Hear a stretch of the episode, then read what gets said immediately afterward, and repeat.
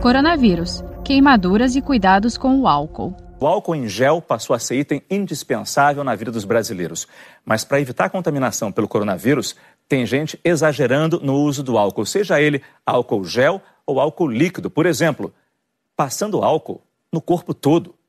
O risco de uma queimadura provocada pelo álcool é muito grande. Sobre isso, eu converso agora pela internet com o cirurgião plástico José Adorno. Ele é presidente da Sociedade Brasileira de Queimaduras.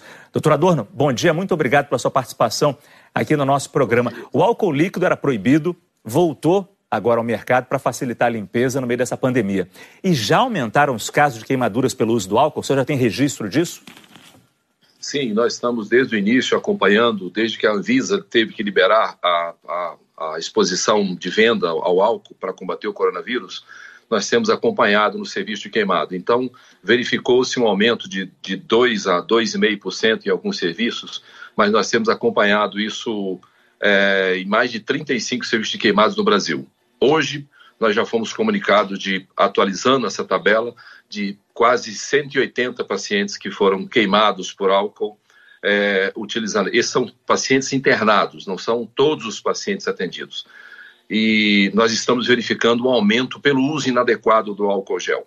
Isso é que é importante a gente a gente realçar. É, vamos destacar qual é o problema então, doutor. Tem gente que está passando álcool gel, eu nem digo no corpo inteiro, que é, é, óbvio que não é necessário isso, mas pelo menos na mão e vai direto para o fogão? Qual é a história que é, o senhor conta para gente?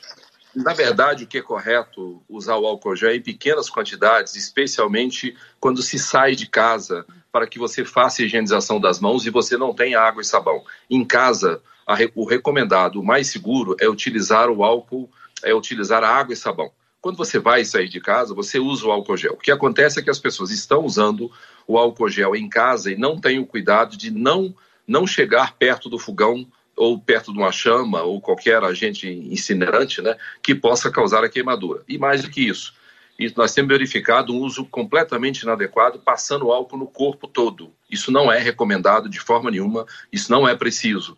E isso tem causado queimaduras muito extensas e que é atípico. Isso nunca aconteceu antes na nossa nosso serviço de queimado, exceto por outros motivos, né? Motivos psiquiátricos e tudo mais. Mas as pessoas chegarem com o corpo todo queimado porque usou álcool no corpo todo, então passou na face isso realmente é surpreendente, isso denota uma falta de comunicação na, na, na, realmente na utilização do produto de maneira segura. Outra recomendação importante que eu gostaria de fazer é a utilização do álcool para a limpeza das superfícies. Nós temos a alternativa de usar a, a usar a água sanitária, claro. o hipoclorito diluído, né?